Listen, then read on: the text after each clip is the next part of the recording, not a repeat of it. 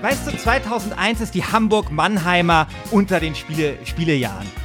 Weißt du, wie kannst du gegen ein Spiel sein, wo man Delfin spielen kann? Bist du gegen Delfine? Du hast irgendwie deine Truppen aufs Feld geführt und du hast nur so dahin siechende Bauern aus irgendwelchen aus irgendwelchen fremden Regionen, die sind alle Du hast Black ja. and White. Last Game Standing, den Podcast. Der Schiffer und der Alp, die wissen gar nichts. Last Game Standing, bisschen rotzig. Aber ich höre trotzdem jede fucking Folge. Last Game Standing, yeah, yeah, yeah. Alf und Schäfer, yeah, yeah, yeah. Alf und Schäfer. Ja, äh, die alten Schiffer wissen gar nichts und einen äh, weiteren Beweis für diese These werden wir heute antreten. Ich bin Christian Schiffer und bei mir, äh, wenn gleich übers Internet nur verbunden, ist Christian Alt. Hallo. Hallo. Und wir befinden uns im dritten, vierten Viertelfinale der dritten Staffel Last Game Standing, dem Battle Royale Modus unter den Spiele-Podcasts, in dem wir Spielejahre gegeneinander antreten lassen. Und zwar tritt heute an das Jahr 1992, vertreten durch mich, gegen 2001, vertreten durch Herrn Alt. Ja. Ich bin sehr, sehr gespannt. Also ich habe ähm, heute tatsächlich nochmal viel gelesen über 2001 und ich muss sagen, 2001 ist schon ein sehr, sehr faszinierendes Spieljahr. Ja, genau dasselbe habe ich äh, zu 1992 äh, gemacht. Äh, ich finde es auch ein faszinierendes Spielejahr, rechne mir aber trotzdem nur Außenseiter-Chancen aus. Denn das Beispiel 1984 hat mir gezeigt, dass äh, man vielleicht das Jahr erleben muss, damit es eine Chance hat. Und ich glaube, beim 19, bei 92 wird das wahrscheinlich ja, ein bisschen mehr der Fall sein als bei 1984, aber äh, ich glaube, die Mehrheit wahrscheinlich werden mit vielen Titeln, die ich hier aufgeführt habe, und das sind einige nicht so wahnsinnig. Naja, aber, aber komm, mal sehen. Wir nehmen gerade hier auf und äh, klar, äh, bei der letzten Folge 1998 liegt vorn mit 52 Prozent zu 2001, aber es sind noch zwei Tage. Und das ganze Ding ist sehr, sehr knapp, also in der letzten Folge äh, gewesen. Und ich könnte mir schon vorstellen, ähm, dass das hier auch eine sehr, sehr knappe Runde wird. Ja, aber 98 und 2007, da, das haben doch die meisten aber bei, beide Jahre mitbekommen. bei der Perfektion oder? von 1998 weiß ich nicht. Also 1998. Ja, also ich muss sagen, ich dachte ja, dass 98 das quasi so ein Spaziergang äh, wird und 98 wie das heiße Messer durch die weiche Butter äh, geht und tatsächlich, äh, ja, äh, tue ich mit einigem Erstaunen feststellen, dass es immerhin eine knappe Kiste zu sein scheint. Wir wissen ja das Ergebnis nicht, aber sobald diese Folge erscheint, weiß man's. Genau. Genau. Ähm, wer möchte denn anfangen? Mm, ich lass dich mal anfangen. Ich bin, ja, ich bin gespannt, was du zu erzählen hast über 1992, weil es ist ja auch ein sehr persönliches Duell für dich heute. Du hast mir ja erzählt, dass ähm, du ein Jahr hast in der ganzen Auswahl, das für dich persönlich am bedeutsamsten ist, und das ist 1992. Wieso? Naja, ich habe, also das stimmt, ich habe sozusagen, ich habe ja drei Sachen. Ich habe ja eins sozusagen, wo ich nur den Kopf eingeschaltet habe, das war 1984, hat super funktioniert, ja. Dann eins, wo ich dachte, okay, das äh, spricht die Massen an, das war 2007. Was ich aber natürlich nur gewählt habe, weil ich 1998 nicht wählen konnte. Das ist dummerweise dann auf den härtesten Gegner getroffen. Und 1992 ist tatsächlich, das ist tatsächlich das Jahr, wo ich dann mal 12 oder 13 war. Ähm, und tatsächlich ähm, habe ich mir das angeschaut. Ich habe aber natürlich mir schon überlegt, okay, ähm, man muss natürlich trotzdem ein bisschen abstrahieren und irgendwie schauen, okay, ist es denn trotzdem ein bedeutungsvolles Jahr? Und ich würde sagen, ja. Auch wenn ich sagen muss, dass wenn man sich so beschäftigt mit dem Golden Age of PC Gaming beispielsweise 1992 nicht auftaucht, weil es noch ein DOS-Jahr ist. Ja? Also wir leben da wirklich noch so im finsteren DOS-Zeitalter. Und es ist ein Jahr und äh, das hat das vielleicht ein bisschen gemein mit 1984 und das finde ich aber bei, bei guten Spielejahren finde ich ziemlich oft vor, nämlich es ist ein Jahr, in dem etwas beginnt oder beziehungsweise etwas sich auf dem Zenit befindet und etwas Neues beginnt. Also, auf dem Zenit befinden sich zum Beispiel, befindet sich zum Beispiel die vierte Konsolengeneration.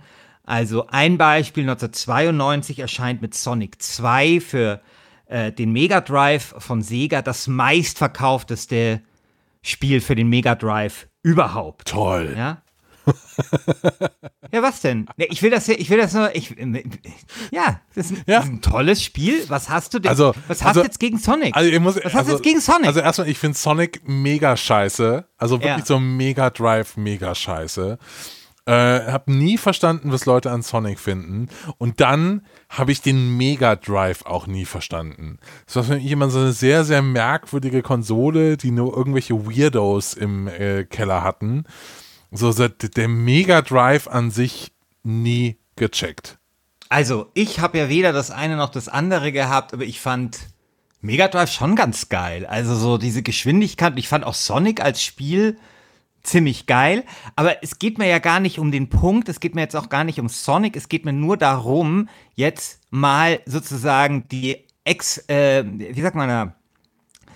Die Exposition hier überhaupt mal zu machen. Ja, gut, gut, ist Und- und okay. ist ist ohne okay. Unterbrechungen. Ist okay. Ja, Weil, weil was ich an dem Beispiel nur zeigen wollte, ist, dass quasi die Konsolen sich im Zenit befinden, also die vierte Konsolengeneration. Wir haben ja natürlich auch den Super Nintendo. Äh, können wir mal kurz diese Werbung für den Super Nintendo einspielen damals? Klar. Aus dem Jahr 92. Es gab natürlich mehrere, aber das ist die aus dem Jahr 92. Bleib cool. Konzentriere dich. Denn die Zukunft beginnt jetzt. Mit Super Nintendo 16-Bit Power und immer neuen unschlagbaren Superspielen. 3D-Grafik, 360 Grad Turns, 32.000 Farben. Nie zuvor waren die Effekte verblüffender, die Spiele heißer, die Gegner gefährlicher. Bist du gut genug für Super Nintendo? Nintendo. I want it all. Und weißt du, an was mich diese Werbung erinnert? Christian? Nee, nee, sag. ähm, an so Burger King Werbungen, weißt du, wenn es so heißt so mit extra Beef, drei Scheiben Beef, noch mehr Beef. Weißt du, so, so irgendwie, so irgendwie klingt das. Ähm, auf jeden Fall der Super Nintendo eben auch äh, einige Jahre, ich glaube 1990, bin mir jetzt nicht sicher, erschienen, auch da in seinem Zenit. Ähm, es erscheint zum Ja, Beispiel. aber ganz kurz, der Super Ja. Nintendo erscheint in Deutschland erst 1992. Ja, aber wir Das- hatten ja Super ja. Famicom in Japan. Das muss man sich so. aber mal vorstellen. Ja, ja, das ist krass. Ja, ja. Also ich weiß auch, als ich damals später. immer, immer äh, Powerplay gelesen habe, da war immer so die Rede von dem Super Fam Famicom und so. Und das war dann so ein geiles Teil, musste man sich aber halt importieren lassen. Weißt du, wofür Super Famicom steht? Nee. Super Family Computer. Oh, Ist das nicht Oh, geil? geil. Das ziemlich geil. Ist geil. Ne, also auf jeden Fall, da erscheint dann Mario Kart, also auch ein wichtiges Spiel für den Super Nintendo. Wir sind noch in einer Zeit, in der die Spielhallen noch eine große Rolle spielen. Also zum Beispiel eine Serie, die im Jahr 1992 beginnt, ist Mortal Kombat, das 1992 für die Automaten erscheint. Aber man muss ja dazu sagen, Mortal Kombat halt genau so ein Spiel. Also 85, seit 1985 dürfen ja Automaten nicht mehr äh, oder dürfen ja in Deutschland Automaten nur noch im ab 18 Bereich stehen. Das hat ja großen Einfluss gehabt auf unsere ähm, Computer- und vor allem Videospielkultur hier in Deutschland. Also, dass die quasi dann zu den einarmigen Banditen abgeschoben worden sind. Aber wenn man dann im Spanien- oder Italienurlaub äh, war, da hat man dann mal schön Mortal Kombat gespielt und dann große Augen gemacht, ja, was man da so zu sehen bekommen hat in der Spielhalle. Genau, und es gibt noch den, äh, äh, den, den Game Boy, ne, der eine gewisse Rolle spielt. Also Super Mario Land 2 erscheint zum Beispiel. Fantastisches Spiel. Fantastisches Das ist Spiel. so gut. Genau. Also, und das ist eben das Interessante. Wir haben eben auf der einen Seite eine Konsolengeneration, die voll im Saft steht. Und wir haben quasi auf der anderen Seite einen Neubeginn in verschiedenen Genres, der stark zu tun hat mit dem PC, beziehungsweise dem Aufstieg der, der, des PCs als Spieleplattform. Ja, während der PC ja irgendwie lange Zeit so ein Arbeitstier war, kommen dann so Ende der 80er, Anfang der 90er dann die Soundkarten raus, wird günstiger, äh, Festplatten, äh, EGA, VGA und so weiter und so fort. Und wir sehen dann zum Beispiel solche Spiele wie Dune 2, also den Auftakt des äh, Echtzeitrollen, äh, des, der Echtzeitstrategie. Ja, und ein Spiel, wo wir damals unglaublich große Augen gemacht haben. Unglaublich fantastisches Spiel. Und wir sehen mit Wolfenstein 3D, zu dem ich nachher noch mal was sagen äh, werde, so den ersten modernen Ego-Shooter. Also wir sehen quasi hier zwei absolut entscheidende Genres sozusagen aufkeimen und das erste Mal große, große, äh, große Begeisterung auslösen. Und natürlich übrigens, weil das hast du ja fälschlicherweise ins Jahr 98 äh, getan, sehen wir natürlich auch mit Wolfenstein den Beginn von äh, Computerspielen als künstlerisches Material. Ja, kein Witz, ich hatte damals Wolfenstein, also nicht im Jahr 92, sondern irgendwann später. Und ich hatte dort ein Level, wo man nicht auf Nazis geschossen hat, sondern auf Pac-Mans, die dann quasi so äh, im Blut sich aufgelöst haben. Ja, das war quasi eine Mod, eine Mod. Das war wahrscheinlich die erste Mod, die ich so richtig gespielt habe in meinem Leben. Das klingt nach einem sehr, sehr aufregenden Mod. So. ja, es war halt irgendwie, es war selber, es war halt lustig. Ja, es, ich meine, das kanntest du ja nicht, dass du quasi hast ein Spiel und plötzlich hast du das irgendwie anders. Es war halt super interessant. Und ich mag ja Wolfenstein 3D auch bis heute. Also ich habe mich wieder dabei ertappt, dass ich da beim neuen Wolfenstein, das, das wir ja beide nicht so prall fanden, dann irgendwie an diesem, an dem, äh, dann dort wiederum mehr Zeit mit dem alten Wolfenstein äh, verbracht habe, was ja wieder so integriert ist. Ja. Ähm, wir haben ähm, mehrere Serien, die beginnen. Also Mortal Kombat habe ich schon erwähnt, Wolfenstein auch, Mario Kart auch, aber Alone in the Dark kommt das erste Mal raus. Und wir haben, und deswegen, auch das ist so, finde ich, eine Besonderheit, ein paar wirklich herausragende Rollenspieltitel. Also wir haben Mayan Magic 4, ich weiß nicht, wie das nochmal hieß, Clouds of Xen, glaube ich von der super guten, damals wahnsinnig populären Might and Magic Reihe vielleicht der beste Teil zusammen mit Teil 5.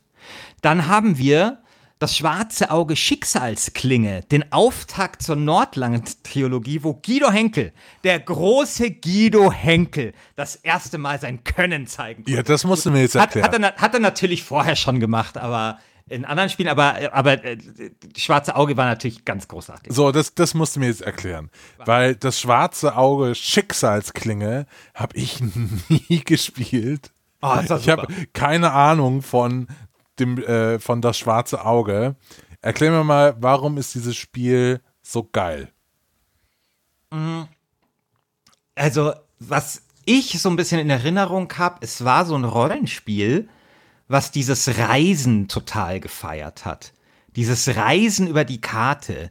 Also, ich, ich liebe ja so, so, so, so das Reisen schlechthin so in, in so in so Spielen und ich liebe diese Lagerfeuerromantik und die haben das wirklich zelebriert und ich glaube dafür ist es auch ein bisschen bekannt und dann hat es natürlich so diesen dieses das schwarze Auge Regelwerk, mit dem ich eigentlich nicht vertraut war, in dem du ja wahnsinnig viele Sachen machen kannst, auch so Laute spielen und lauter so ein Zeug, hat es halt sehr gut umgesetzt. Ähm, vielleicht kleiner Querverweis, ich finde, dass äh, Stay Forever auch eine sehr schöne Folge auch gemacht haben zu das schwarze Auge Schicksalsklinge damals. Und Guido Henkel selbst, der ja dann auch mitgearbeitet hat bei Planscape Torment, Produzent war, der hat einen sehr interessanten Essay auch geschrieben, wo er, wie er findet, dass äh, Rollenspiele sein müssten. Also, wo es viel um so Entscheidungsfreiheit geht und solche Sachen. Und das ist auch sehr lesenswert. Also findet man, wenn man ihn googelt. Ist auch so ein Allround-Talent. Also ich glaube, er hat dann für das schwarze Auge, glaube ich, dann sogar auch die Musik gemacht und so weiter. Also es ist so ein wirklich so ein Spiel aus seiner Feder. Ähm, es gibt, glaube ich, von Das Schwarze Auge Nordland-Trilogie Teil 2, bin ich mir nicht sicher, ein Fan-Remake oder so ein richtiges Remake Kann man sich vielleicht mal anschauen, wenn man spielen will. Ich glaube, es hat aber nicht so gute Wertungen bekommen. Nee, ich habe eben gesehen, irgendwo eins von zehn oder so. Ja, aber dann, dann haben sie es verbessert. Also muss man den Test, das ist übrigens einer der besten Tests, die ich jemals gelesen habe, von Martin Woga lesen, der das dann nochmal getestet hat und dann, glaube ich, so 5,5 oder 6 von 10 gegeben hat und dann so richtig schön beschrieben hat, wie die das verbessert haben und einfach so am Ende, so Jungs, und hier eure Punkte endlich. 6 von 10. Wirklich, also lest mal diesen Text, ist, also fand den wirklich interessant, wie man so Spieletests halt auch schreiben kann. Also ähm, wirklich gut. Ich habe gerade ähm, bei den DSA ähm, Nordland-Trilogie Dingsbums-Artikel auf ähm, auf der Wikipedia. Und hier ist eine Rezension, die ich dir nicht vorenthalten will. Yeah. Die, äh, das Computerspielmagazin Computer Gaming World schrieb damals, ich würde Arcania, das Spiel erschien, äh, erschien in den USA unter dem Titel Realms of Arcania. Ich würde Arcania keinem Spieler weiterempfehlen, aber ich würde es Game Designern als ein Anschauungsbeispiel dessen empfehlen, was sie in ihren eigenen Produkten vermeiden sollten. Lasst uns hoffen, dass wir so schnell kein weiteres Spiel wie dieses hier zu Gesicht bekommen. War das dieser, das Remake, oder? Nee, nee, nee, das, das, äh, das erste. Ja, es kann schon sein, dass das auch ein bisschen deutsch ist. Das kann schon sein, dass das, dass das sozusagen das, das Baldur's Gate der, der 90er waren. Aber ich habe das sehr gerne gespielt. Ich habe es nicht mehr so richtig vor Augen. Ich erinnere mich vor allem an das Reisen. Und wie gesagt, wenn man da mehr drüber wissen möchte, also die Kollegen von Stay Forever haben das sehr schön eingetütelt. Ähm, es eh, also es gab dann auch noch mal Ember Star. Ich weiß nicht, ob du das kanntest. Das war auch so die deutsche Antwort auf Might and Magic. Also auch so, ein, so ein deutsches Rollenspiel. Und vor allem Wizardry, ich weiß nicht, ob ich das richtig ausspreche. Wahrscheinlich 7. Wizardry, oder? Wizardry, genau. Wizardry 7. Ähm, zu dem ich später auch noch mal was sagen werde. Und dann gibt es noch ein paar Spiele, die ich noch ganz kurz aufzählen möchte. Indiana Jones 4 ähm, weißt du, welche Innovation Indiana Jones 4 hatte? Ähm, Rechtsklick, um Sachen auszuwählen? Nee, das hatte, das hatte doch alles schon Monkey Island. Nee, obwohl, weiß ich gar nicht, ob das Rechtsklick schon hatte. Nee. Das Geile war, bei Indiana Jones 4 geht ja los in so einer Szene, wo es total dunkel ist. Und dann wird der Bildschirm langsam heller, weil sich die dunkle, die Augen von Indiana Jones quasi an die Dunkelheit gewöhnen. Dann erkennst du halt die Umrisse in dem Raum und so. Also, was, was, das ist total so, boah, ist das geil. weißt du? Beeindruckt dich nicht so? Ja, nee, nee, also man muss dazu sagen, also du sagst jetzt Indiana Jones 4, es ist Indiana Jones and the Fate of Atlantis, was so heute noch einer, also der absolute Adventure-Klassiker ist. Ja, natürlich. Nur Natürlich. Um, um, um den Ball mal wieder in Richtung Eigentor zu schieben hier. Ja, aber das dachte ich, das dachte ich ist eh klar. Also Indiana Jones 4 zur damaligen Zeit, ich meine, ich glaube, ein Jahr vorher kam Monkey Island 2 und dann kam Indiana Jones 4. Das wurde abgefeiert wie sonst irgendwas und hätten sich die Drehbuchschreiber von dem Film Indiana Jones 4 bei Indiana Jones Fate der Atlantis ein bisschen was abge schaut, das wäre wahrscheinlich gut gewesen. Und es hat eben diese, diese Einstiegsszene, also das ist übrigens auch so was Besonderes bei Indiana Jones 4, dieses Spiel geht los und das Intro ist quasi spielbar, ja. Also was damals auch so, boah, wie cool, ja, so das so ein cineastisches Intro und äh, kannst Indiana Jones da, glaube ich, so durchklicken und dann geht das eben so los in diesem ganz dunklen Raum und dann wird der so langsam, erkennst du dann die Umrisse, ja, weil, sich, weil sie halt simulieren wollten, wie sich die die Augen von Indy an diese Dunkelheit gewöhnt.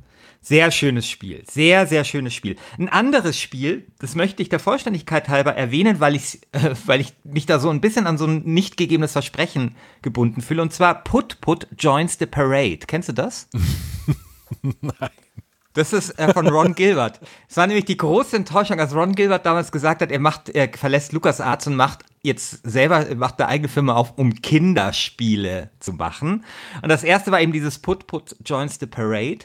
Und ähm, wir haben Kollegen, ich habe die nie gespielt, wir haben Kollegen gemeinsam, äh, der Gregor Schmalzried, ein super Kollege von uns, der hat mir letztens davon erzählt, wie großartig diese Spiele für ihn als Kinder waren. Und ich habe ja Ron Gilbert getroffen, ich glaube vor zwei Jahren, und habe ihn so mal gefragt, ähm, welche Spiele er denn für unterschätzt hätte, so aus seinem Oeuvre oder, oder was, was er anders machen würde oder äh, was ihn ärgert, so wenn er sich so seine, seine Biografie oder Ludografie anschaut. Und er hat halt gesagt, er fand es immer scheiße, dass seine Put-Put-Spiele so wenig Aufmerksamkeit bekommen haben. Dass alle nur gesagt haben, dieser Kinderkram, weil er ist so stolz auf diese Spiele.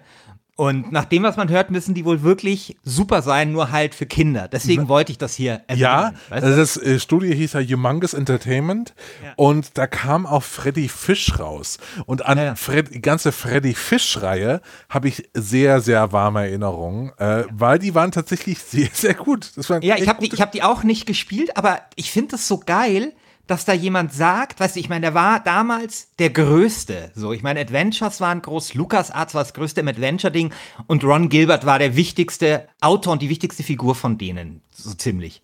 Also hatte Monkey Island gemacht und so. Und dann sagt er plötzlich, ich mache jetzt Kinderspiele. ich finde das eigentlich so einen super sympathischen Move. Und ich glaube, vielleicht hat man es, also es ist irgendwie cool, also dass man da sagt, okay, man möchte für Kinder einfach gute Sachen machen, ja. Ich Man find's möchte da keinen Scheiß machen, man gibt sich da Mühe und macht einfach was Geiles für Kinder. Ich finde das so super sympathisch. Ähm, was ich auch sehr sympathisch finde, auch wenn ich es nie gespielt habe, Echo the Dolphin. Ähm, das, das, da habe ich immer nur zugeschaut Was ist, beim was ist das denn? Also du kommst ja echt mit. Wie, was also, denn? Ja, Das ich werd, äh, Christian, ich werde später hier äh, Titel aufrufen können, die jeder, jeder kennt. Ja, Und was Du kommst denn? hier mit Echo the Dolphin. Ja, was denn? Echo the Dolphin war ein großartiges Spiel. Ich habe da gerne zugeschaut und äh, ich habe da warme Erinnerungen daran. Wird man ja wohl auch hier. Außerdem, ich will einfach vermeiden, dass das mir bei 1984 passiert ist, dass dann Sofakissen wieder irgendwelche dummen Memes macht mit hier leerer Geldbeutel. Ist nix drin, weißt du? Deswegen erzähl, tue ich jetzt fein säuberlich jedes Spiel auf. Ich- ich- ich find das- Echo the Dolphin war ein super Spiel. kannst doch nicht hier ein Spiel nominieren. Also- du, kannst du gegen ein Spiel sein, wo man Delfin spielen kann? Äh, Christian. Bist du gegen Delfine? Chris- Ja, bin, bin ich. Gut. Dann hätten wir das aber mal du kannst, geklärt. Aber du kannst doch kein Spiel nominieren. Das, also das Schlimmste, Ich was du, nominiere kein Spiel, ich nominiere ein Jahr. Ja, ja, ja, ja. in seiner Vollständigkeit. Aha. In seiner Ja, Vollständigkeit. also Echo the Dolphin. Wenn es dich langweilt, dann komme ich zum nächsten Spiel, was dich sicherlich interessiert. Nee, nee, nee, Der, Pat der, der na. Patrizier. Der Christian, Patrizier, Christian, Alt. Echo the Dolphin. Also das Schlimmste an Jump'n'Runs sind ja immer die Wasserle. Wasserlevels. Das Schlimmste an äh, Plattformern sind Wasserlevels. Und das ist ein Spiel, was nur ein Wasserlevel ist. Das ganze Spiel. Ja, Das Vielleicht ist, ist, es aber einfach das einzig coole Spiel mit einem Wasserlevel in der Geschichte aller Spiele. Tu, tu das doch mal nicht ausschließen aus deinen äh, Überlegungen. Tu doch mal hier ein bisschen voraussetzungsfreier. So ein bisschen offener. Sei mal ein bisschen offener.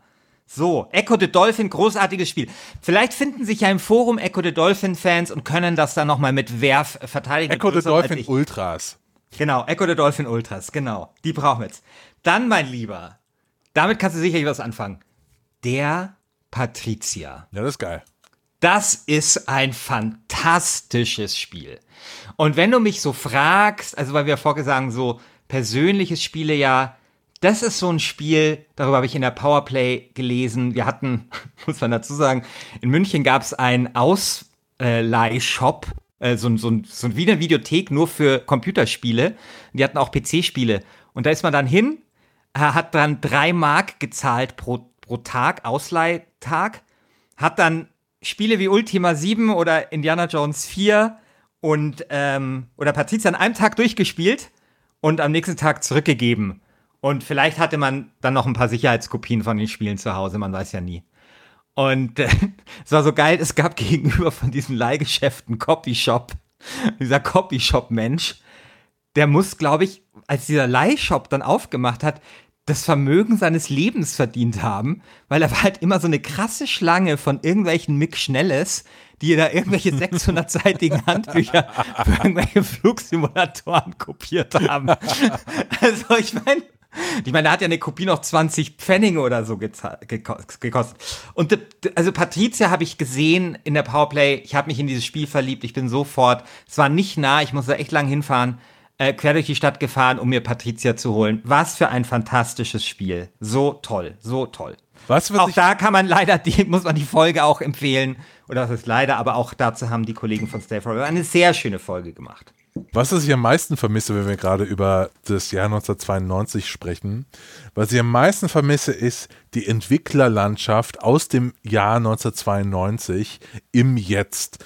Du hast so lauter kleine Firmen, wo so drei Leute arbeiten, die hier in Deutschland irgendeinen geilen Scheiß zusammenschrauben in ihren Drei-Zimmer-Wohnungen oder Zwei-Zimmer-Wohnungen. Ja, aber die damit sau erfolgreich sind. Ja, also, Patricia ja super. Ich, kam ja vor, auch in meiner, in, in meiner Doku äh, da mit dem komischen Titel Was spielt Deutschland? Äh, und da, das hat sie, hat sie irgendwie zwei Millionen Mal verkauft oder so. Also es war schon ein Riesending. Und ich war damals ja auch dann da in diesem, wo die damals gearbeitet haben und, und so. Und das, ja, das, das war halt, da war halt viel handgemacht. Ähm, auch ein Das schönes erste Spiel von deutsches Ascaron. Genau. Auch ein schönes, ähm, also das war halt auch so schön atmosphärisch, also so diese, diese Hansewelt, diese gezeichneten Hintergründe und dann eben so diese kleinen Details, also wenn du irgendwie geheiratet hast. Ich bin dann immer in irgendwelche Städte gefahren, wenn ich gemerkt, oder, oder irgendwie, wie war denn das nochmal?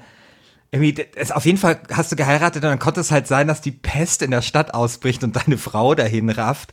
War super, weil dann konntest du nochmal heiraten. Und solche Sachen waren da, drin, ja. Aber wirklich einfach ein wirklich tolles, tolles Spiel. Ganz toll auch, auch aus Deutschland. Ich weiß nicht, ob du das kannst. Battle Isle History Line äh, 1914 bis 1918. Nee, ich kenne nur Boah. Battle Isle, aber Ja, also es gab einen Ableger von Battle Isle, nämlich sie wollten so historische Editionen machen und offensichtlich hatten sie vor, daraus eine Reihe zu machen. Dazu ist aber nicht gekommen, weil sich wahrscheinlich das zu schlecht verkauft hat. Und der Auftakt dieser Reihe ist das ganz großartige Battle Isle History Line 1814 bis 8, äh, Entschuldigung, 1914 bis äh, 1918, da geht es um den Ersten Weltkrieg, es ist quasi Battle Isle im Ersten Weltkrieg, was cool ist, weil du dann diese historische Folie hast.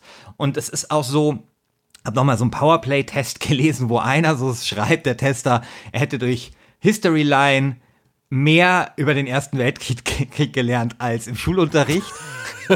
Also ich weiß nicht, also das, ich weiß nicht, das würde ich jetzt vielleicht nicht sagen, aber das Coole war, da waren dann so Zeitungsartikel historisch, also es hat das nicht irgendwie mit so Pathos inszeniert und nicht irgendwie reißerisch inszeniert, sondern so zurückhaltend historisch und es war ein ganz fantastisches Strategiespiel. Also wenn ich mir vom Spiel wirklich mal eine Neuauflage wünschen würde, dann tatsächlich äh, von Battle Isle History Line, weil das war wirklich toll und ich fand's geiler als Battle Isle. Wenn wir schon bei historischen Spielen sind, die kennst du die Caesar-Reihe, also das, das SimCity, nur in Rom? äh, ich glaube, ich habe Cäsar, gab es auch in 2000 oder so, ein- oder das dritte habe ich gespielt. Irgendwie so. Ja, genau. Also das beginnt auch, war auch super. Das war quasi, ähm, ja, das war halt SimCity. Okay, Äh, ich merke schon, du hast Sachen in deinem Geldbeutel.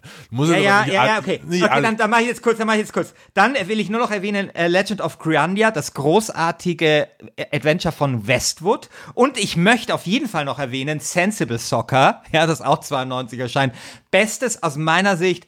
Bestes Fußballspiel aller Zeiten. Ich weiß, wir hatten Experten dazu, die haben ja auch gesagt, eigentlich müsste es in diese Top 4 dabei sein, die sie dabei hatten, war es aus irgendwelchen Gründen nicht. Und ich möchte noch erwähnen, ähm, Spellcasting 301, eins der letzten großen Legend-Spiele. Also Legend, weißt du, die große, berühmte Text-Adventure-Firma Firma von dem großartigen Steve Maretzky. Dieses Spiel möchte ich noch erwähnen. Und auch nicht zu vergessen, mein lieber Christian, das liebe ich auch sehr, Streets of Rage 2. Also du weißt ja, ich bin ja vielleicht ein bisschen einfacher gestrickt, aber ich finde nichts geiler, als von links nach rechts zu gehen und Mülltonnen auf irgendwelche Punker zu schmeißen, Lederjackentypen und irgendwelche Leute mit so, mit so Schulterpolster, die irgendwie so doppelt so breit sind wie ich selbst. Super Spiel, Streets of Rage 2, der vielleicht beste Teil dieser Reihe, großartiges Beat'em Up oder Brawler oder wie man dieses Genre auf jeden Fall nennt. Super Mario World 2 habe ich eh ähm, erwähnt. Ähm, da sagt damals äh, Martin Gatsch, auch von der Powerplay, er sagt, das sei das beste Spiel nach Tetris für den Game Boy. Das ist 1992 und jetzt möchte ich noch über drei Spiele sprechen. Das eine ist nochmal Wolfenstein 3D, weil ich glaube, man muss noch mal darstellen, was das für ein ähm, Meilenstein war. Können wir vielleicht ein bisschen Wolfenstein-Sound einspielen, lieber Christian? Na klar. Ja, das sind am Anfang so die Hunde und später kommen dann halt die Nazis, auf die man schießt, äh, die sich dann, genau, die hören sich dann genau so an und jetzt kommt nachher noch gleich die Stu- Sturm, Sturmstaffel und jetzt mein Leben, das berühmte Mein Leben. Ich habe ja auch damals ähm, bei Killerspiele 1, den Film, den ich gemacht habe, auch John Romero damals ähm, getroffen, der mir auch ein bisschen was über die Entstehungsgeschichte erzählt hat und sie einfach gesagt haben, hey, wir brauchen ein bisschen was Dummes und mein Leben war schon ziemlich dumm und hat sich sehr deutsch angehört. Jetzt kannst du wieder ausmachen, lieber Christian. Ähm, und das kann man sich geil, vorstellen, was das, was, das für ein, was das für ein Impact damals hatte. Und dasselbe gilt für ein zweites Spiel, nämlich in dem Jahr 92, so soll man sich mal vorstellen, nach all den Spielen, die ich jetzt schon aufgezählt habe, erscheint in dem Jahr noch Ultima Underworld. Ultima Underworld das war ja nicht nur so, dass das quasi dieser Dungeon Crawler war mit, mit das erste Mal so Fließgrafik. Also bis, bis dahin hat man sich ja quasi immer nur von, von Feld zu Feld vorbewegt, also äh, äh Eye of the Beholder.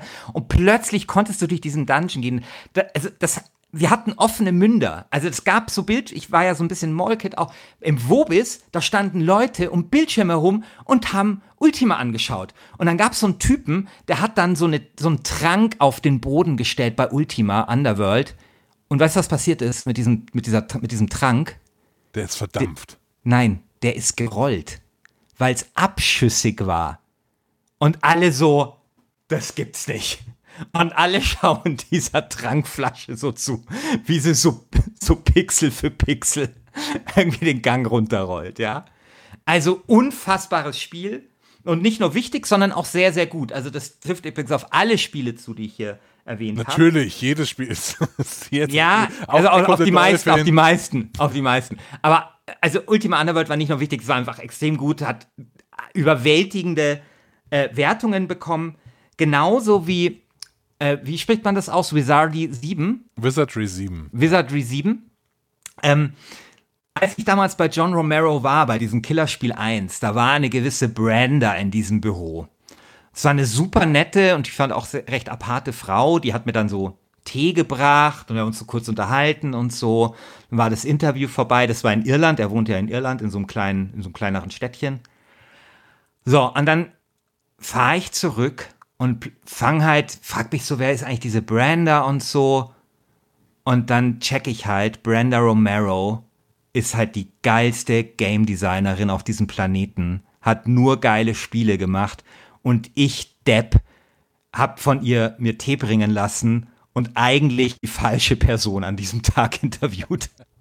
Weil die hat halt wirklich so die hat zum Beispiel an so Sachen wie Jacked Alliance 2 mitgearbeitet und solche Sachen, ja.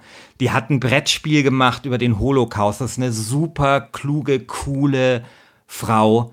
Und sie hat eben auch äh, an der Wizardy-Serie. wie? Wizardry. Okay, ich sag jetzt Wizardi, wie ich damals als Zwölfjährige, also an der Wizardi-Reihe mitgearbeitet. Unter anderem eben auch an Vizardi 7. Ein irre, irre gutes Spiel. Weißt du, was das Geile oder das Interessante an Vizardi 7 war? Sag. Christian? Ja, sag. Das Interessante war, es gab quasi eine vom, von, also es gab mehrere vom Computer parallel gesteuerte Partys. Und es konnte halt sein, dass du irgendwann dich durchgeschlagen hast bis zu der einen Truhe und dann war halt nichts drin, weil die andere computergesteuerte Party schneller war weißt du, da hattest, du konntest halt dann wirklich so diesen, was war das, Scott gegen Atmundsen-Moment äh, beim, beim Race, äh, beim Nordpol oder Südpol halt quasi nacherleben. Eine Mechanik, die, glaube ich, aus guten Gründen vielleicht nie wieder verwendet worden ist, aber interessant. Leider, leider musste ich dann ja in meinen Recherchen feststellen, dass äh, Vizarre die 8 auch nicht schlecht war, dass auch dort äh, äh, Brenda Romero mitgearbeitet hat und dieses äh, Spiel 2001 erschienen ist. Also aber trotzdem, Vizardi 7, glaube ich, war noch ein Tick besser und ich habe und vor allem war ich mir sicher, dass du Depp das sowieso nicht weißt und nicht mal erwähnst, obwohl das auch sehr gute Kritiken bekommen hat. So, aber zum Schluss möchte ich dann noch eingehen auf Ultima 7 natürlich. Ultima 7 hören wir vielleicht mal ganz kurz, äh, was äh, Lord British, also Richard Garriott, selbst dazu sagt. Ultima 7 is uh, the game that I really consider having the, uh, the best virtual world creation within it so far. So not only could you see now almost anything we could envision, so there were knives and plates and spoons and you know really every item within the world we could that we considered we could easily simulate. But also we tried to make as many of those function as we possibly could. So you could actually go and harvest crops and grind those crops into wheat and take that wheat and add water and sugar and make flour and take that flour and bake bread and then eat or sell that bread. And basically every other aspect of reality we simulated to as complete a degree as we possibly could. So not only have a, I think a, a very well told story within it, but it also is a, a very well simulated virtual world. Genau, also er bringt es eigentlich auf den Punkt.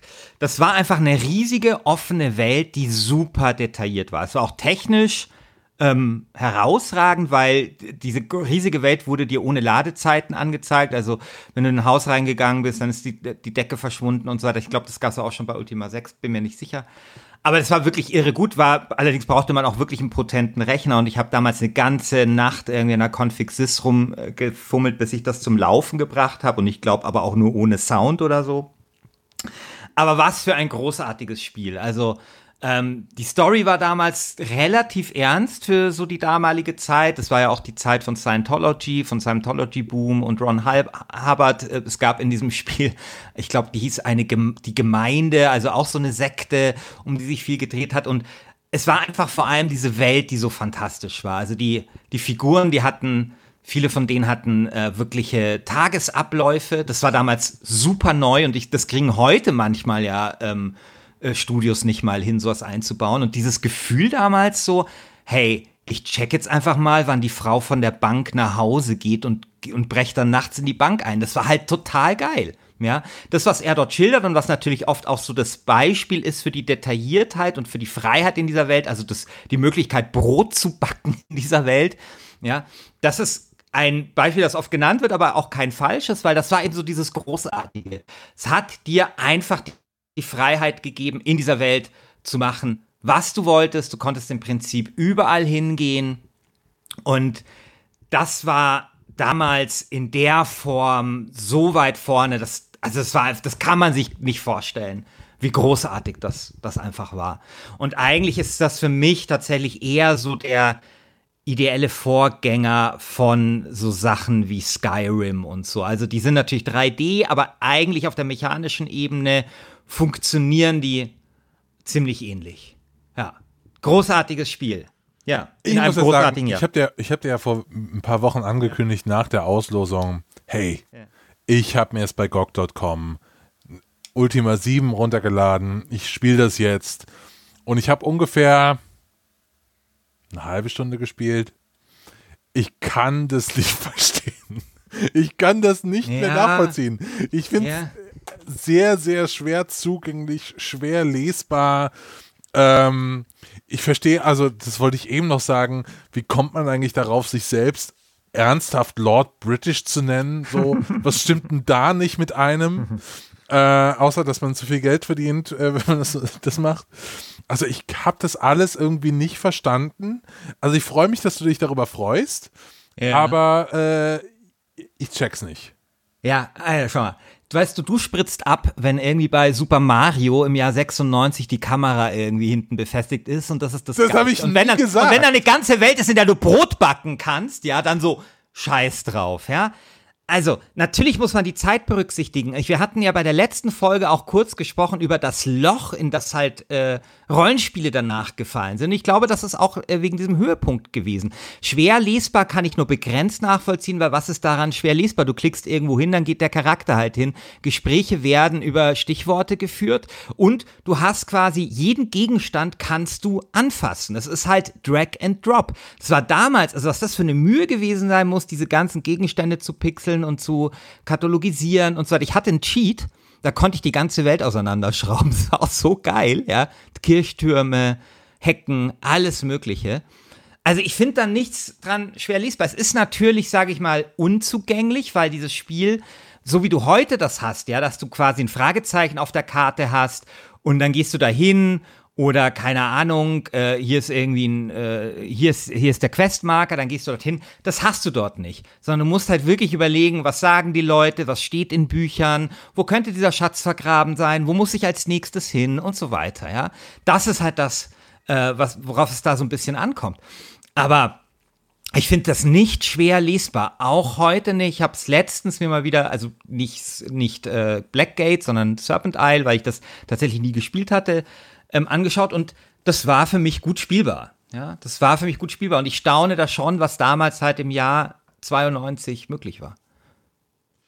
Und Lord British, ach so, da, da muss man natürlich dazu sagen, dass, äh, dass Richard Garrett einfach verrückt ist. Ja, also ich habe ich hab den, ich, ich habe den, ich habe den ja auch mal äh, interviewen dürfen, eine Stunde. Das war der größte Moment meines Lebens, dass ich kleines Licht äh, Richard Garrett interviewen darf. Also ein Typ, der angefangen hat, irgendwie in Klarsichtfolien seine Spiele zu verkaufen.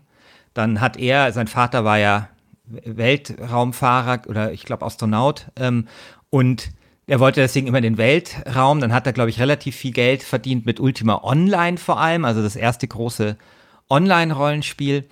Und dann hat er ein Weltraumticket gekauft. Und dann hat er aber Geld in Aktien investiert, äh, so damals bei der Dotcom-Blase, hat das ganze Geld verloren und musste dann sein Weltraumticket als Weltraumtourist wieder verkaufen. Und so ist er nicht als Erster in den Weltraum geflogen, sondern halt als Sechster irgendwann. Und er hat eben dieses berühmte Haus wo das ausgestattet ist mit Dungeons und er hat ganz obskure Hobbys. Zum Beispiel sammelt er Sammlungen. Also er sammelt Sammlungen von Sammlungen. Weißt du? Ich sammle eine Sammlung von Puppen zum Beispiel. Und ihm gehört irgendwie das Mondauto, das auf dem Mond steht. Also das hat er sich gekauft, steht er halt rum. Und so jemand darf sich dann auch Lord British nennen. Also, also ja. und ich, mein, ich habe gerade seinen Vater recherchiert. Sein Vater war am Apollo-Programm beteiligt. Ja, ja, so, ja, ja, das so, ist what? alles super abgefahren. Oh er spendet, glaube ich, auch regelmäßig für die Demokraten und so. Also es ist wirklich ein interessanter Typ, der unglaublich interessante Spiele gemacht hat. Schade, dass er irgendwie kein Bein mehr so, also wie ja viele aus den 90ern. Und wenn wir jetzt zum Beispiel uns anschauen, also wir nehmen halt Ultima 7 und wir haben sowas wie Baldur's Gate, also was du ja 98 vorgestellt hast das ist natürlich, da liegen einige Jahre dazwischen, aber Baldur's Gate ist natürlich gestreamlined. Da kannst du nicht mehr alles anfassen. Was du anfassen kannst, sind halt Truhen, die kannst du halt aufmachen, ja, so. Und bei Ultima 7, da hattest du wirklich diese Welt und diese Ambition der Macher zu sagen, okay, lasst uns irgendwie eine Welt simulieren. Und das, das finde ich unglaublich toll. Also diese Leistung, die dort erbracht worden ist. Und wenn es vielleicht irgendwie mal ein Remake geben sollte, vielleicht ist das ja dann für dich besser lesbar. Aber dann wäre es natürlich schade, wenn es dann so wäre wie Baldur's Gate und genau sozusagen diese Essenz verloren gehen würde. Aber was cool wäre, vielleicht wirklich so, weißt du, wenn, wenn, äh, keine Ahnung, Bethesda die Lizenz kaufen würde und sagen würde, okay, wir setzen unsere Skyrim-Leute da dran. Christian, wir reden jetzt schon fast 40 Minuten, sind ja, immer noch im Jahr tut mir 90. Leid. Hast, äh, hast du es jetzt? Du hast eben gesagt, du willst über drei Spiele sprechen. Ich glaube, du hast nur zwei erwähnt. Nee, äh, ja, Wizardi, äh, Ultima 7 und, äh, und Wolfenstein äh, und äh, Ultima Underworld, das war eins. Aber ich hätte noch eins. Du hast nämlich eins vergessen. Welches?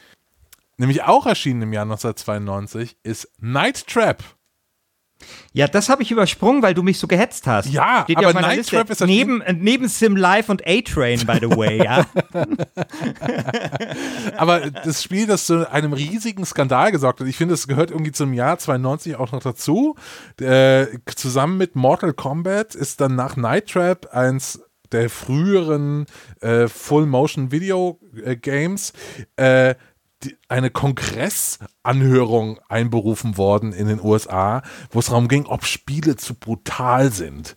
Mhm. Weil Night Trap so ein riesiger Skandal war und an dem Tag nach der Anhörung hat es direkt nochmal 50.000 verkauft. Also das finde ich irgendwie ganz geil. ja, so ist das. So ja, war das damals. Um dein Argument aus der Folge 1, also aus dem ersten Viertelfinale nochmal aufzugreifen, Night Trap hat vielleicht diese ganze FMV-Scheiße losgetreten. Nee, ja. Und vielleicht nee, ist deswegen das, das, 1992 nee, gar nicht so geil. Nee, Christian, also ich war ja dabei quasi, ganz ehrlich. Ich war auch dabei, aber. Ja, aber das war halt. wirklich einfach die CD-ROM. Du hattest davor Disketten, da haben halt 1,3 Megabyte draufgepasst. Plötzlich hast du eine CD-ROM 600 oder 700 Megabyte. Und was machen wir? Boah, geil, Film, weil Film ist ja das Geilste. Das ist einfach das Problem gewesen. Und das, ja, und das hat halt einfach zu viel Scheiß geführt, was aber natürlich äh, die Community nicht davon abgehalten hat, 1996 über 1984 triumphieren zu lassen. Aber gut. Kommen wir mal zu 2001. Ja, bitte. Kommen wir doch mal von einem Skandalspiel zum nächsten, und zwar das Jahr 2001. Ähm, erschienen ist nämlich Conker's Bad Fur Day. Conker's Bad Fur Day, das erste Spiel, das Rare rausgebracht hat, nachdem sie von Microsoft gekauft wurden damals. Welches Spiel? Conker's Bad Fur Day. Aha, okay, cool. Kennst du es nicht? Mal gehört, aber. Musst du, also, wenn ich an die besten Spiele aller Zeiten denke. also Conker's Bad Fur Day nimmt praktisch die Grafik äh, und Spielmechaniken von den früheren Rare-Spielen, also vor allen Dingen Banjo-Kazooie, äh, aber auch Donkey Kong 64 und macht daraus eine South Park-Variante. Und das ist das pubertärste äh, Spiel aller Zeiten, aber es ist auch sehr, sehr witzig. Und also gerade für diese Zeit, dass sich da mal jemand getraut hat, all diese Tropes, die man im letzten Jahrzehnt irgendwie angehäuft hat, einfach mal zu brechen, war, und gerade von den Leuten, die, die den ganzen anderen Scheiß produziert haben, jahrelang, war sehr, sehr gut. Conker's Bad Fur Day ist 2001 rausgekommen. Wir, wenn wir auf das Jahr 2001 schauen, ich will jetzt nicht mehr so lange reden wie du. Äh, ich will nur ein paar Sachen mal erwähnen. Dass ich so lange geredet habe, das musst du übrigens echt dem äh, Sofakisten an, äh, der Sofakiste ankreiden, gell? Will ich nur anmerken. Das, das 84 Ja, war Traumat, die und- Memes zu 84 ein traumatisches Erlebnis für mich. Und wären wir in einem Raum, hätte ich schon längst irgendwie dir Todesblicke zugeworfen, wäre es so Ja, gewesen. Ähm, Tut mir 2001, leid, wenn ich euch gelangweilt habe da draußen. 2000, nein, Dafür ist mein Plädoyer jetzt gleich ziemlich geil. 2001 Bleibt kam, dran. kamen Dinge raus wie Advance Wars. Ein Spiel, das gnadenlos unterschätzt ist. Fantastisches Rundentaktikspiel. Äh, Glaube ich vor allen Dingen für den Game Boy Advance. Apropos Game Boy Advance, 2001 kam der Nachfolger zum Game Boy auf den Markt, hat uns Spiele gebracht wie dieses hier. Kennst du das? Kennt doch jeder. Phoenix Wright, der erste Teil von Ace, äh, Phoenix, der Phoenix Wright Serie erscheint 2001. Fantastisch, sehr, sehr gutes Spiel, sehr, sehr gutes Spiel für den Game Boy Advance. Aber auch in anderen Bereichen sehen wir sehr, sehr große Entwicklungen, gerade jetzt auf dem PC. Ähm, der PC steht da immer noch voll im Saft. Also wir ha haben ein Spiel wie Unreal Tournament, was erscheint, was mal wieder zum großen Multiplayer-Hype äh, sorgt, was mal wieder alle Rekorde bricht. Im Jahr davor, äh, Ja, aber war das so geil? ja, es war schon sehr, sehr gut. Also, ja, ähm, Ja. Äh, ah, ich weiß nicht. das ist also, die Zeit von ich fand's Clans, ein bisschen uninspiriert, aber wurscht. Ist die Zeit von Clans, ist die Zeit von Counter-Strike. Ähm, das hast du alles schon irgendwie 1996 zu Quick. Ja, ja, ja, ja, ja, ja. Ich, das Also, sorry. Kurz. Also da steht ja alles in seinem Saft. Dann auch auf dem PC Baldur's Gate 2, der Thron Hast du des 2098 erzählt? Okay. Nein, das war das erste Baldur's Gate, jetzt kommt das zweite. Ja, Ähm, oh, okay. Das das zweite. Und zwar schreibt auch damals die GameStar, ähm, Duell der Hit-Add-ons, Baldur's Gate 2, Thron des Baal versus Diablo 2, Lord of Destruction. Und mit Lord of Destruction beginnt praktisch die ganze, äh, steht Diablo 2 erst so richtig in seinem Saft.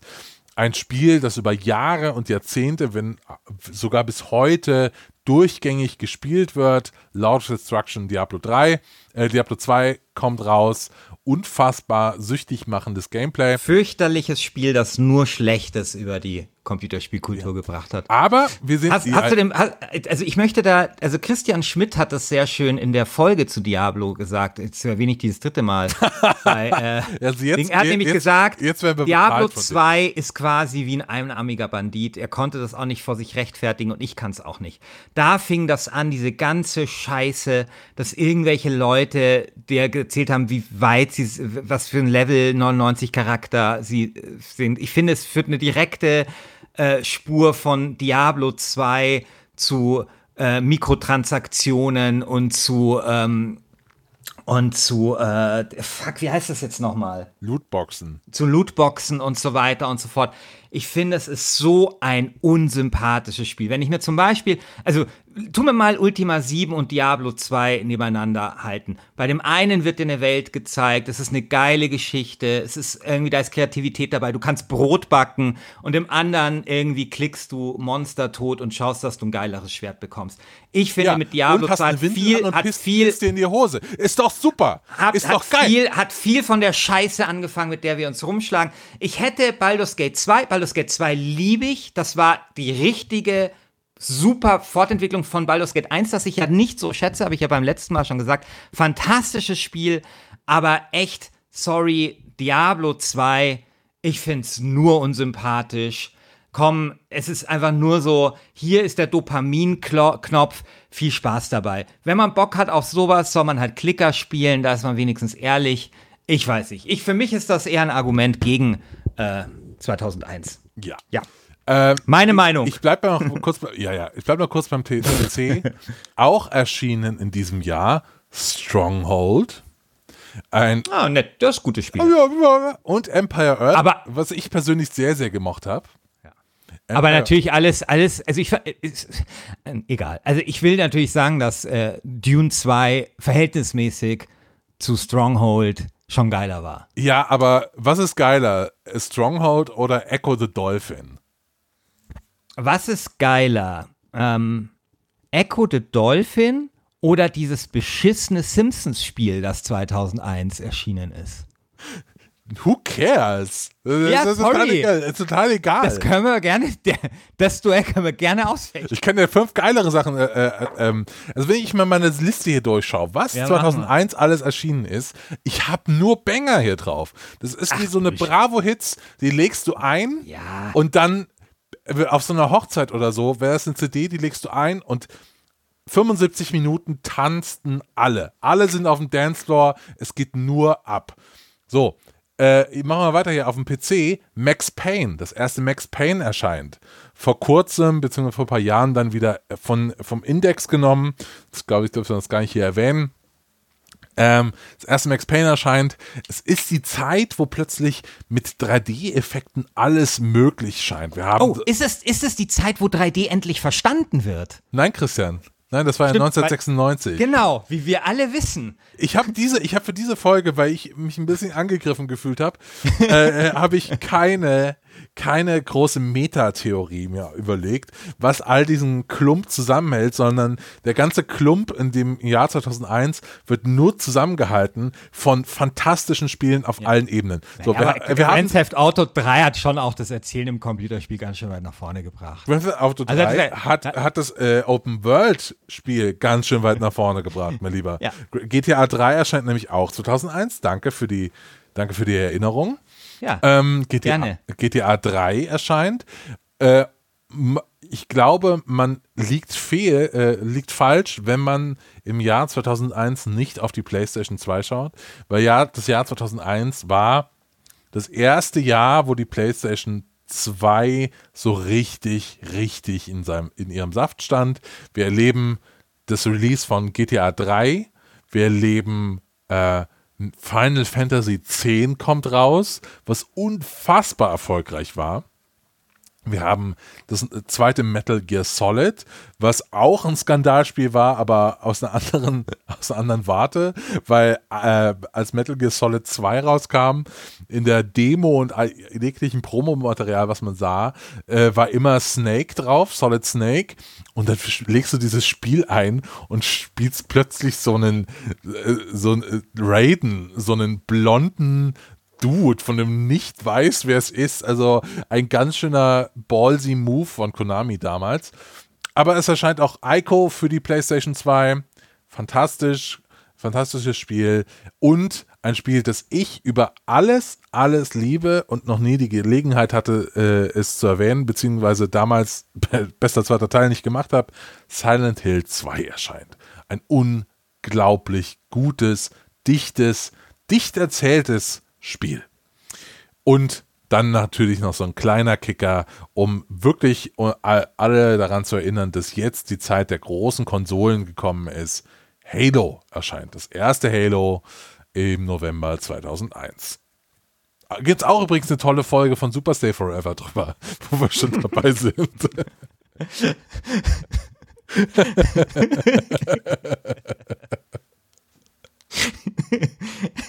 Das, das ist sehr gut. Das ist sehr gut, dass, dass wir hier ein bisschen Stay Ich komme mir so ein bisschen vor, wie, ähm, weiß ich nicht, wie äh, im Napoleonischen Krieg. Du hast irgendwie deine Truppen aufs Feld geführt und du hast nur so dahin siechende Bauern aus irgendwelchen aus irgendwelchen fremden Regionen, die sind alle Du hast Black Ja. and White.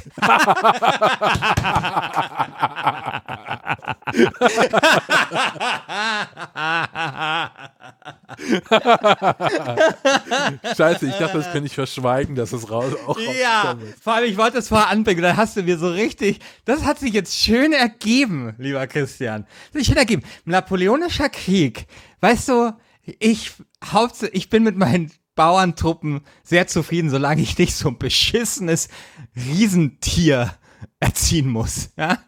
Aber man muss zu Black and White sagen, also klar, es ist ke- kein perfektes Spiel. Es hat gameplay-technisch äh, eher in eine Sackgasse geführt. Aber was man. Nee, ich kann nichts was Positives sagen. Das geht nicht. Was ein Scheiß. Fallout Tactics war auch so ein bisschen Downer, ne? Ja. Also, wenn ich mich so dran erinnere.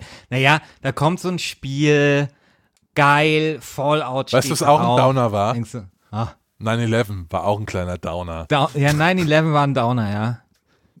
Das war echt ein Downer. Also, Ja. ja. Ähm, genau, also 2001 ein sehr, sehr, sehr starkes Spielejahr.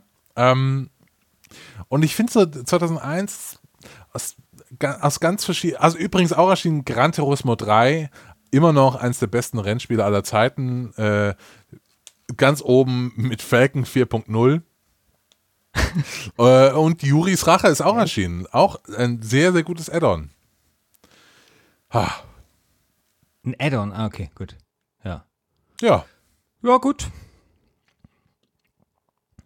Äh, wollen, wir wollen wir plädieren, lieber Christian? Ich finde, äh, du hast also nichts, nichts entgegenzusetzen. Nein, ich habe, ne, wieso denn? Was muss man denn da entgegensetzen? Ich habe äh, ich hab vor 40 Minuten geile Spiele aufgezählt. Ja. Äh, ich gebe die Irgendwelche- Entscheidung. Was Ja. denn? Ja Irgendein also- Namen, den ich jetzt schon wieder vergessen habe, tatsächlich. Ja, äh, die, die, den ersten 3D-Shooter, den, äh, den, wichtig- den, den äh, erstes, erste Echtzeitstrategiespiel, eins der besten Rollenspiele aller Zeiten. Jetzt kommt schon wieder die Es- Scheiße. es geht- es geht um doch die nichts, besten Da ist doch nichts Neues dabei bei z- 2001. Das GTA doch, 3? das ist- ja, GTA 3 war dasselbe wie GTA 1 und 2 nur in 3D. Ja, herzlichen Ja, aber Glückwunsch. geil. Aber geil. Es war geil. Ja, und GTA 1 und geht GTA nicht 2. darum, was Nein, neu Vice zu machen. City war viel geiler, wenig später. Das Oh, war halt geil, weil ne- es 3D war. Ich finde, das, das ist wieder mal so eine konventionelle Scheiße. Spiele, wo man Monster zu, durchklickt, zweite Teile, da ist nichts, was mich irgendwie reizt. Da, da ist kein Echo the Dolphin dabei. nichts, was mal ein bisschen neben der Spur ist. Das ist so, weißt du, 2001 ist die Hamburg-Mannheimer unter den Spiele, Spielejahren. Ja, da wird halt auf Sicherheit gespielt, aber da fehlt es halt wieder mal völlig an irgendwas, was neben der Spur ist. Und ich meine, ja- dann gehe ich ja vielleicht rote unter Flora meinen. Jahren, aber wenigstens Ich da was Besonderes dabei. Mannheim. Und mal ein bisschen Innovation. Weißt du? Nee. Da ist ja einfach, doch, natürlich. Nein. Ist halt Action, Action, Action. Und hier noch ein geiles Autospiel und hier irgendwie Diablo 2. Geil. So, weißt du, Ja. weißt du, was 2001 ist? 2001 ist ein VW Golf 4. Sehr, sehr gut, bringt dich von A nach B, total gut verarbeitet, perfektes Spiel, äh, per, perfe perfekt kalibriert, gute Ingenieursleistung, Golf gut. 4. 1992 ist halt so ein geiler Neun- alter Mustang. neun- Okay. 1992 ist so ein, Ja, ist ein ist so ein Fahrrad Mustang. mit so einem riesigen Rad Fahrrad. dran. Das ist ein Mustang, das ist geil, hat hinten zwei geile Flügel. Das ist halt mehr, ja, klar. Nee, oder- Klar verbraucht der mehr. Und klar steuert er sich vielleicht nicht so geil. Ist aber halt das coolere Auto. Nee, das ist kein Mustang, ist, ist irgendwie wie so, ein, wie so ein Ford Escort oder so. Ach, ein Bullshit, klappriger das ist Ford Bullshit. Escort. Also, das ist wir- wirklich vollkommener Unsinn. Vollkommener. Mach mal dein, Unsinn. mach mal dein scheiß Plädoyer hier, komm. Ja, du machst dein Plädoyer, weil ich musste schon anfangen. Das ist Okay. ein Nachteil, weil die Leute haben jetzt schon wieder längst vergessen, was da alles für geile Spiele äh, gekommen sind und erinnern sich nur noch an, Ja, dann- an, an äh, Echo the Dolphin. genau, also die noch an Echo the Dolphin und bei dir halt an GTA 3 oder so. Das ist halt unfair. Jetzt machst du dein Plädoyer zuerst und dann kommt meins, um hier noch mal ein bisschen was auszulösen, um den Leuten noch mal ein bisschen zu helfen, ähm, hier eine vernünftige Entscheidung äh, fällen zu können. Ich hatte zwar eben gesagt, dass ich darauf verzichte, große Metanarrative zu äh, konstruieren, aber eins könnte man vielleicht noch anbringen. 2001 erleben wir das Jahr, ich höre schon wie Christian atmet. Gott. 2001 erleben wir, wie Spiele raffinierter werden. Ich glaube,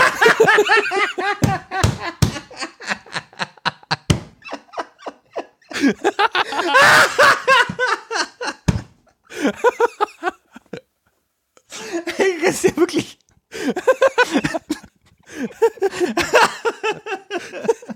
Ruhe, ich mache weiter. Okay, bitte. Raffinierter im doppelten Wortsinne. Weißt du, ich mach, ich tu nachher mein Plädoyer einleiten mit 1992 erleben wir, wie Spiele besser werden. Das wäre das Einzige, was auf der Bullshit-Skala nochmal drüber wäre. Aber bitte, eigentlich darf man ja nicht unterbrechen. Okay. 2001 ist das Jahr, in dem Spiele raffinierter werden. Wir leben, erleben die Weiterentwicklung bestehender Form, äh, Formeln, die Weiterentwicklung bestehender Spiele, also äh, Diablo, Baldur's Gate, das Add-on erscheint. Ähm, wir erleben auch eine Weiterentwicklung innerhalb der, äh, der Konsolen, weil plötzlich die PlayStation 2 findet zu sich selbst. es erscheinen fantastische Spiele wie GTA 3, Bullshit. Final Fantasy X. Und wir erleben, dass plötzlich ein neuer Player auf dem Markt äh, ist, und zwar Microsoft, der in diesem Jahr mit zwei Exklusivtiteln rauskommt. Okay, das wären fast auch die einzigen beiden Exklusivtitel, die Leute wirklich spielen wollen, und zwar Conker und Halo. Aber Microsoft etabliert sich im Jahr 2001 als ernstzunehmender Player im Markt.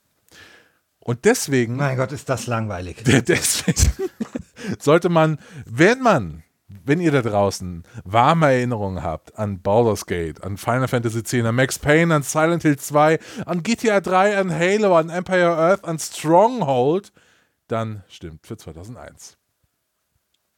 Okay, Christian, ich brauche jetzt für mein Plädoyer die Harfe Ja, scheiße. Pass und auf. ich brauche idyllische Musik. Ah, das, das, das musst du dir vorstellen. Das müsste ich jetzt erst noch rausschneiden, idyllische Musik und so. Okay, äh, stell dir Äh, jetzt einfach vor. die Hörer vorstellen oder muss ich mir das vorstellen? Das musst du dir jetzt vorstellen. Okay, ich also mach- du legst- ich fixe es in der. Post. Ja. Sonst würde ich, sonst würde ich die Hörer bitten, sich das vorzustellen. Nee, ich mach das. Okay, alles klar. Okay, ich muss jetzt in meinem Plädoyer, ich hätte nicht so auf die Spiele oder Ding, sondern ich muss einfach das Problem versuchen aus der Welt zu schaffen, das viele Leute dieses Jahr nicht miterlebt haben. Und darauf wird sich mein Plädoyer konzentrieren. Ja, ich weiß, du warst 1992 noch gar nicht geboren. Oder vielleicht warst du schon geboren, aber noch nicht computerspielfähig. Oder du warst 1992 schon geboren und computerspielfähig, aber deswegen bist du jetzt zugleich auch so alt, dass du dich gar nicht daran erinnern kannst, wo du deine dritten Zähne schon wieder gelassen hast, geschweige denn daran, wie gut das Spielejahr 1992 war. Deswegen eine kleine Hilfestellung. Ich nehme euch jetzt mit auf eine Zeitreise in das Jahr 1992. Hier muss jetzt die Harfe kommen. Die Harfe. Ja, ja, ja.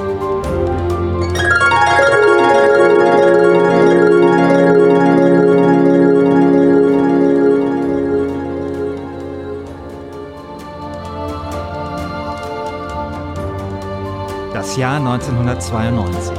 Ein magisches Jahr. Die Mauer ist gerade gefallen.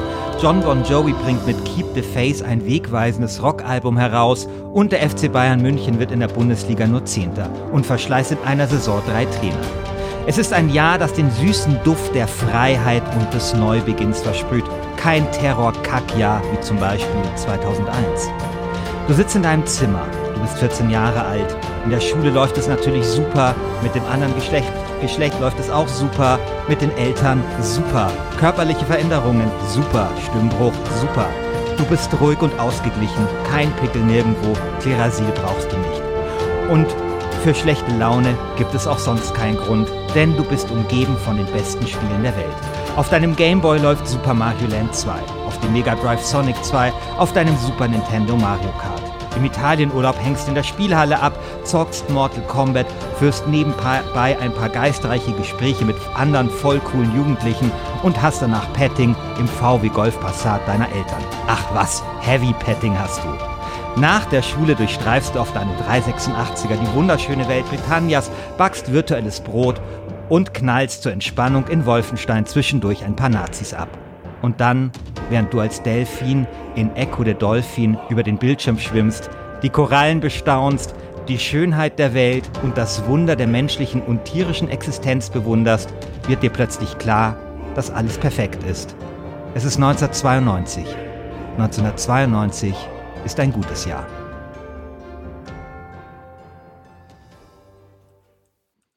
Ja. Oh. Ja, was denn? Man muss, man muss die Leute ein bisschen an die Hand nehmen, man muss sie, Mhm. muss ihnen die Wahlentscheidung ermöglichen, ermöglichen, ja? Einer guten 1992 Wahlentscheidung zu kommen. 1992 hat die Weichen gesetzt für die Gesellschaft, in der wir gerade leben, weil die Sowjetunion ist untergegangen und plötzlich regierte der Turbokapitalismus und äh, Deregulierung aber, zwei, hat aber angefangen. 2001 hat nur Gutes über uns gebracht, oder?